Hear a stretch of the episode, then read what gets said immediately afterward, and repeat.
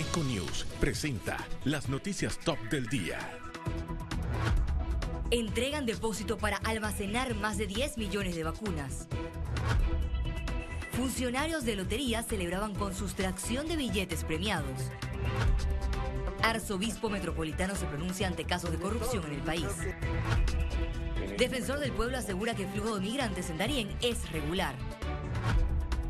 Inversiones en Panamá Pacífico generarán mil nuevos empleos para 2022.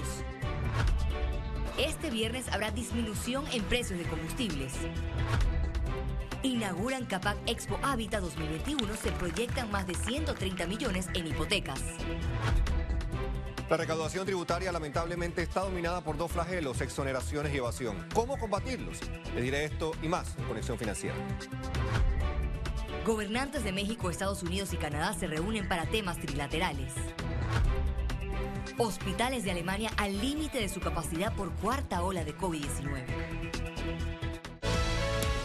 Econews.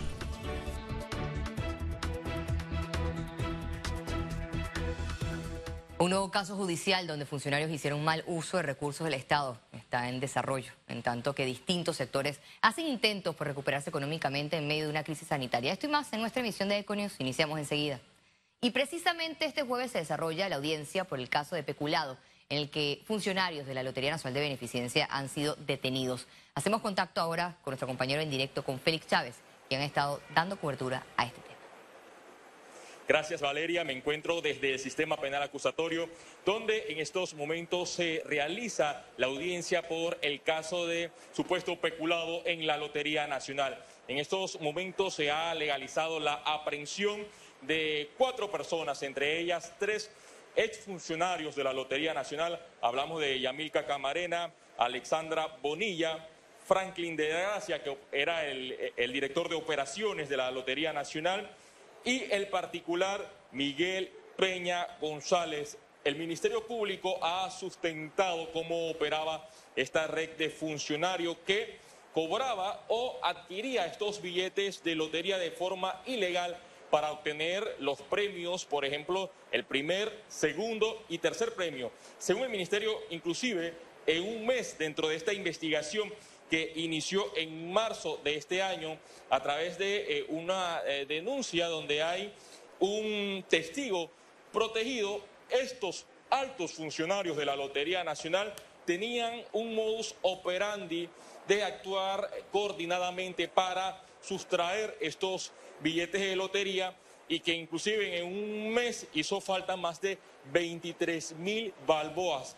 Se esperan que en unos eh, minutos se confirme cómo será el, proceso de detención provisional, porque es lo que ha solicitado el, Ministerio Público y es lo que la juez de garantía va a analizar entre esta audiencia donde ya se legalizó la aprehensión porque no se eh, declaró o no se detectó ninguna vulneración de derechos. Es la información, Valeria, vuelvo contigo.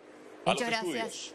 Muchas gracias, Félix, por tu completo reporte de esta audiencia que también suma una larga lista de casos de corrupción en el país. Y a propósito de estos incidentes, funcionarios de la Lotería Nacional procesados por presupuesto, presupuesto sí, peculado doloso fueron destituidos. La entidad benéfica informó que no tolerará la corrupción a lo interno de la institución esto luego que la Fiscalía Anticorrupción revelara que la exdirectora provincial de Panamá, un funcionario de la Dirección de Chances, el exdirector de Operaciones y un particular formaban parte de un esquema de sustracción de billetes de forma ilegal y que aprovechaban sus puestos de alto rango para enviar a terceros a cobrar los premios. Reconocemos que además de nuestra labor de administrar la entidad, también tenemos una labor de fiscalizar a nuestros funcionarios para que hagan un ejercicio adecuado del cargo. En la conferencia de prensa, la directora de la Lotería Nacional, Gloriela del Río, fue la gran ausente. En su lugar, habló el subsecretario Javier Ábrego, quien no precisó el monto de la lesión patrimonial y evitó responder los cuestionamientos de los periodistas. Un problema que hay, que hay que investigarlo hasta las últimas consecuencias y yo como diputado y más que todo como secretario general de la Morena exijo que se hagan todo y esperemos pues que en las próximas horas haya un pronunciamiento por parte del presidente del partido, por parte de la directora, porque yo creo que ellos son las personas encargadas de dar las explicaciones sobre la situación que está pasando horrorosamente en nuestro país. Paralelo a las investigaciones, el partido de la Alianza Oficialista Molirena, quien controla los nombramientos en la Lotería Nacional, no deja de recibir críticas. Este jueves, militantes de ese colectivo denunciaron el mal uso del subsidio electoral y pidieron rendición de cuentas por el nuevo escándalo en la lotería. La señora directora de la lotería tiene que explicarle al país y al Ministerio Público por qué después de ocho meses de investigación mantenía al mismo director de operaciones y a todos los funcionarios que fueron arrestados. Las primeras pesquisas del Ministerio Público determinaron que los funcionarios señalados, luego de cometer el peculado, celebraban las ganancias de los sorteos en prestigiosos hoteles de Panamá. Félix Antonio Chávez, Econius. El arzobispo metropolitano, Monseñor José Domingo Ulloa, se pronunció ante los recientes casos judiciales donde se involucra funcionarios del gobierno en los valores que deben tener cada uno y al final tenemos que ser honestos. ¿Quiénes somos responsables? Somos responsables nosotros los que los elegimos. Yo en eso tengo muy claro. En Panamá todos nos conocemos, que nadie me venga con el cuento que yo no conozco a este o a este. Entonces yo creo que de cambiar uno de los elementos necesarios para, para ir cambiando esta realidad está en el poder que cada ciudadano tenemos con nuestro voto. Programan audiencia de fianza para Luis Enrique Martínez Linares en Nueva York. La Corte del Distrito Este en Nueva York programó para el martes 23 de noviembre la audiencia de fianza para el hijo del expresidente Ricardo Martinelli, quien fue extraditado a los Estados Unidos a inicios de esta semana en medio de un proceso relacionado con el caso de Brecht. El defensor del pueblo, Eduardo Leblanc, aseguró que por ahora hay un flujo bastante regular y ordenado de migrantes que lleva a cabo Senafront Inmigración. En este momento nosotros tenemos eh, la visita de la Oficina de Alto Comisionado de Naciones Unidas, junto con nosotros eh, se está en, Bajo Chiquito, en Canamembrillo, y te culmina el día de mañana con eh, el mismo Metetí para determinar no solo eh, la condición de los migrantes, sino la población de receptor, receptora, que es muy importante, y las condiciones de niños y niñas. Eh, tenemos un, un, número plural de, de, personas a pasar por, por, Panamá que vienen del área de Capurganá, pero eh, hemos visto un leve descenso en cantidad de personas, lo cual se puede dar en múltiples situaciones, entre ellas situaciones económicas este jueves fue entregado el nuevo Depósito Nacional de Biológicos del Programa Ampliado de Inmunización. La obra representa un costo de 8.3 millones de balboas y tiene la capacidad de almacenar más de 10 millones de dosis de vacunas, convirtiéndose en el depósito de insumos más grande de la región. La labor del PAI, hecha con dedicación, mística, disciplina, eficiencia, ha logrado el control y erradicación de enfermedades inmunoprevenibles en Panamá y nos coloca como el país con el mejor esquema de vacunación de las Américas. Las instalaciones tienen un sistema electromagnético con cuartos fríos y un área de embalaje con cinco congeladores de menos 80 grados centígrados. Y nuestro equipo del programa por la inmunización realmente lo que se merecía eran instalaciones más grandes, más amplias, más cómodas y también la misma necesidad de tener nuevas, eh, nuevos congeladores, nuevas neveras con características especiales para nuevas vacunas. El traslado a las nuevas estructuras se dio debido a la máxima capacidad del antiguo Depósito Nacional de Vacunas en plena pandemia. Que usted salía los pacientes están llenos de, de cajetas de jeringuillas, ¿verdad? jeringuilla por todas las vacunas. No teníamos que estar notificando a la OPS que si nos mandaba una vacuna de hepatitis, no nos mandara la vacuna de, de, varicela, que aguantara hasta que sacáramos una vacuna para llegar a otra. Por ahora, el centro contiene en su almacén 1.600.000 dosis de vacunas contra la COVID-19. Félix Antonio Chávez, Econius. La positividad por COVID-19 en Panamá desciende a 2.8%. Veamos en detalle las cifras del MINSA. 475.369 casos acumulados de COVID-19. 203 nuevos contagios, 133 pacientes se encuentran hospitalizados, 21 en cuidados intensivos, 112 en sala. 465.872 se reportan recuperados clínicamente. Un total de 7.350 fallecidos se registra una defunción en las últimas 24 horas. Total de vacunas aplicadas, 5.944.438 dosis.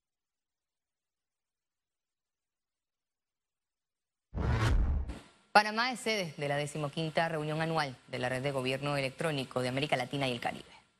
El grupo reúne a las autoridades de las agencias de gobierno digital de los países de la región con el fin de impulsar una cooperación horizontal en el campo de la tecnología e innovación. El evento fue inaugurado por el vicepresidente y ministro de la presidencia, José Gabriel Carrizo, y culmina este viernes. Economía. Las inversiones en Panamá Pacífico para 2022 generarán mil nuevos empleos en esta zona económica especial. El gobierno nacional, a través de la Agencia Panamá Pacífico y el desarrollador del Plan Maestro London and Regional, prevé invertir 100 millones de dólares en Panamá Pacífico en 2022. El anuncio generó reacciones a favor de los sectores implicados. Que son las edificaciones de algunas infraestructuras, 30 mil metros en materia de eh, desarrollo industrial, 5 mil metros en, temas de eh, área comercial y ampliaciones de algunas oficinas. Todo esto juega relación con el trabajo que viene haciendo eh, el ministro Roja y el equipo de promoción comercial con ProPanamá para la atracción de inversiones, de lo cual se ha dado en este cierre del, mes, del año 2021 con algunas tiras a Houston, Texas, a Perú, a Bogotá, Colombia.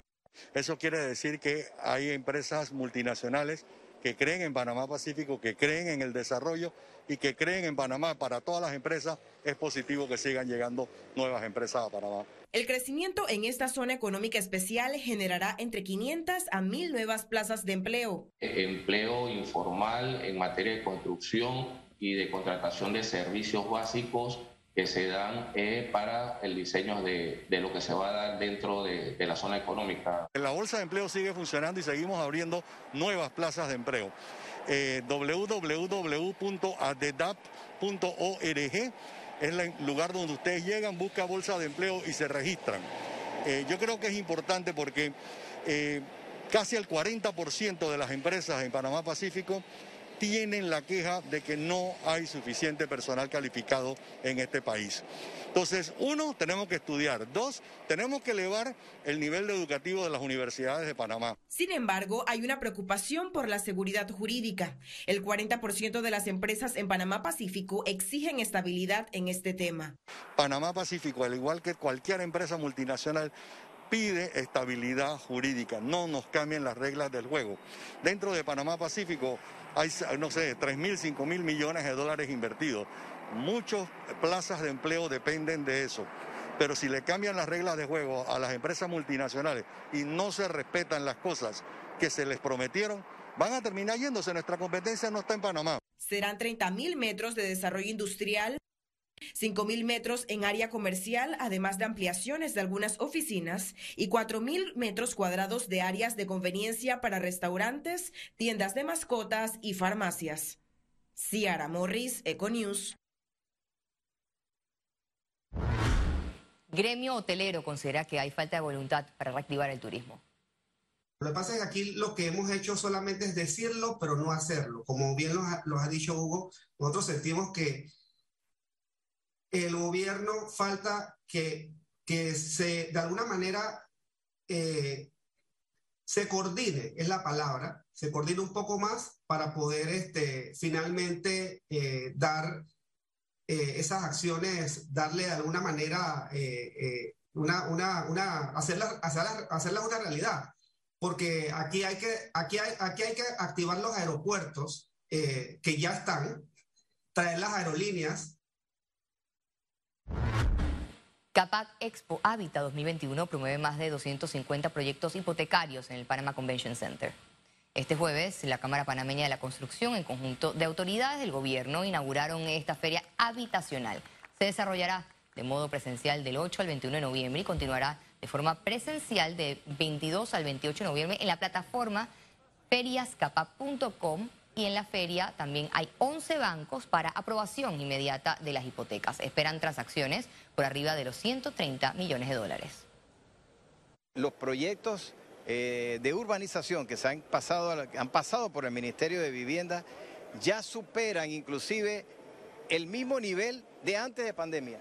O sea que durante los años, año y medio de pandemia, hemos visto cómo la industria no se detuvo, cómo los bancos decidieron apostar, cómo el, eh, el promotor decidió arriesgar y están presentando los proyectos habitacionales al ministerio para su aprobación, parcelación, lotificación. Hicimos esto para poder, porque hay muchos expositores que preferían mantener eh, todo su, su mercadeo de manera virtual, pero muchos otros querían este contacto presencial en esta apertura que estamos teniendo ahora, con, aún con, cierto aforo, pero esperamos contar con la anuencia del público, la asistencia durante estos cuatro días de feria en el Centro de Convenciones aquí de Amador.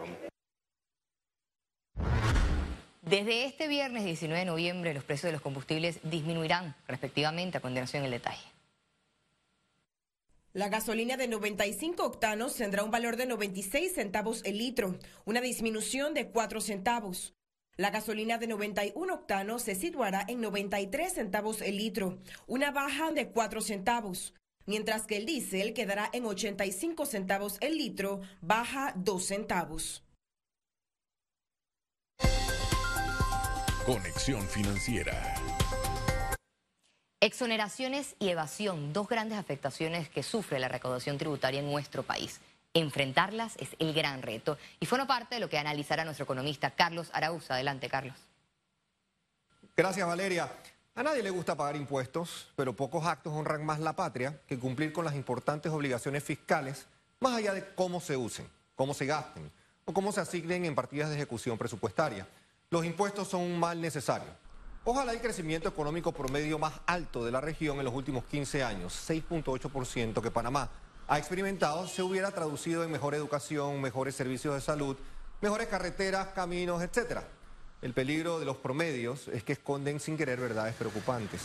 Ese 6.8% incluye un periodo de crecimiento económico que rozó el 8%, pero que llegó también a ser poco más de 3% en el año 2019.